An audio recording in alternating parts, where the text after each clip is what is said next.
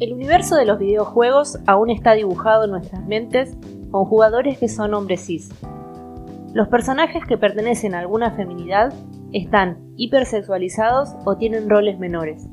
Y no es algo azaroso, si pensamos que en esta industria los que producen siguen siendo los mismos. Diseñan y mantelan un producto que reproducen los mecanismos y valores que la sociedad moldea. Pero ¿dónde están las feminidades? ¿Es posible construir un videojuego y no ser del palo de la programación? Esta es la historia de Marlowe, quien pondrá en palabras de qué se trata este espacio. Se podría decir que ahora estoy trabajando de hacer videojuegos en una empresa muy grande con, que trabaja con clientes internacionales, también muy grandes, con equipos con muchas personas. Pero no siempre estuve haciendo eso. Antes también trabajaba en empresas con clientes de gran escala, pero no me dedicaba a lo que eran los jueguitos, sino que hacía software más empresarial dedicado a clientes como bancos, aseguradoras, cosas más tradicionales. Sin embargo, siempre quise acercarme a lo que era el desarrollo de videojuegos porque de algún modo siempre me interesó. A lo mejor porque me gustaba jugar o porque tenía ese sueño de ojalá algún día me paguen por jugar y como no lo voy a hacer, ojalá que me paguen por hacer jueguitos. Pero de a poco fui descubriendo que no era solamente eso, sino que era un mundo súper interesante por sí mismo. Mientras estudiaba, me acerqué a la comunidad de desarrolladores de videojuegos de Bahía Blanca. En ese momento recién se estaba formando. Ahí aprendí qué eran las Game Jams, unos eventos que son muy comunes en lo que es desarrollo de videojuegos. Son eventos de corta duración, generalmente un fin de semana, donde la gente se reúne a tratar de crear un videojuego.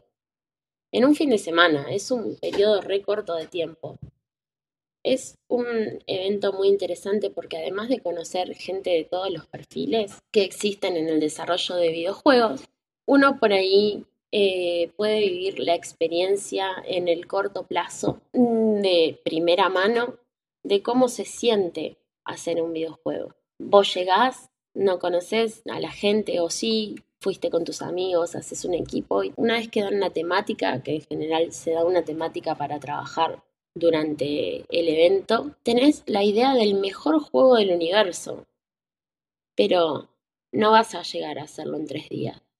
Y ahí es donde todo se empieza a poner más difícil.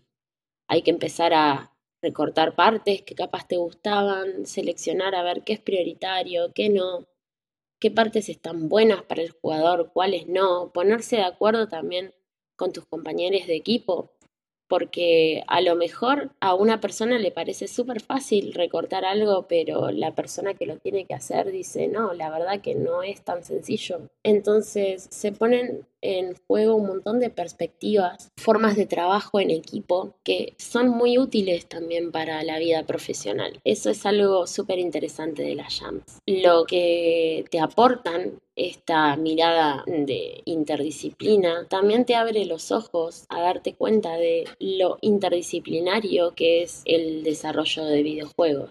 Quizá cuando uno recién se acerca y más viniendo de un campo de la programación como vengo yo, piensa que solamente se necesitan gente que sepa programar o que sea muy buena en matemática o una o dos personas para hacer un superjuego. Y después te vas dando cuenta que en realidad se necesitan un montón de especialidades, tanto para el área visual como para el de sonido, como para el mismo diseño del videojuego, que es qué cosas van a ser divertidas a ese videojuego y están pensadas de antemano, aunque nosotros no nos demos cuenta y esa sea la idea. Entonces ahí nos encontramos con que quizá nosotros somos buenos en una cosa, pero no tanto en otra. Y eso está bien, porque hoy en día los productos de videojuegos son muy grandes y especializados, incluso los más chicos. Y tenemos que aprovechar que podemos tener la tecnología y el espacio para conectar con otras personas. Y que no solo nos traigan sus especialidades como artistas visuales, artistas sonores o game designers, sino que también nos traigan sus miradas como personas y con la trayectoria que traen consigo.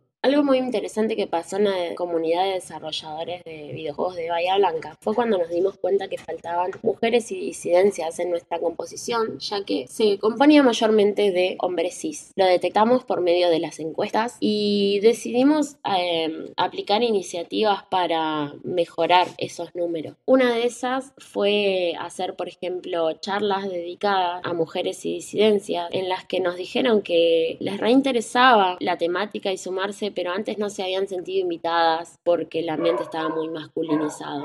Esa fue una de las primeras puertas que abrimos y no solamente teníamos en cuenta la diversidad de género, sino que también en un principio estaba muy tomado el rol de la programación como el más predominante. Entonces fuimos a tocar puertas de instituciones de arte, del conservatorio, para diversificar los perfiles que componían la comunidad. Y eso también se vio muy reflejado en los juegos. Ya no se veían solamente juegos de tiros, nada más, sino que había otras miradas, había juegos más artísticos, juegos que usaban solo sonido o que expresaban más a través de las imágenes. Y eso es muy importante porque en última instancia hubo gente que quizá encontró un nuevo medio para hacer su arte, pero en definitiva lo que se está produciendo son mejores videojuegos. Eso me parece que es súper valioso, poder tener una, mirada verdaderamente interdisciplinaria, pero no solo eso, sino que lo suficientemente diversa como para que todos como personas podamos aportar al producto final y que eso se vea en ese producto es súper enriquecedor para todas las personas. Mi recomendación es que si te gustan los videojuegos y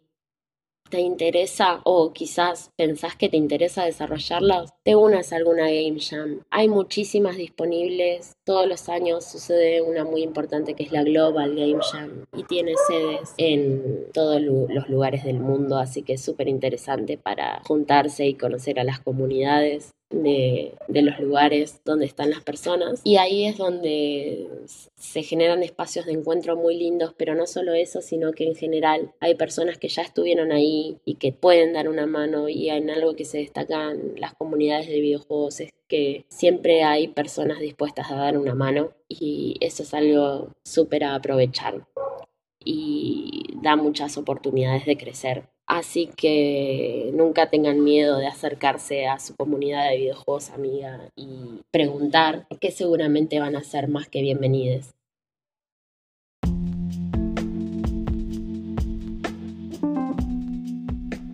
Esto fue No hay sistema, un podcast hecho con amor por las de sistemas.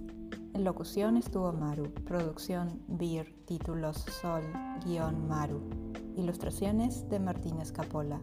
Si te interesa colaborar, puedes escribirnos a nuestras redes y seguir a arroba las de sistemas en Twitter, Instagram, Facebook y YouTube.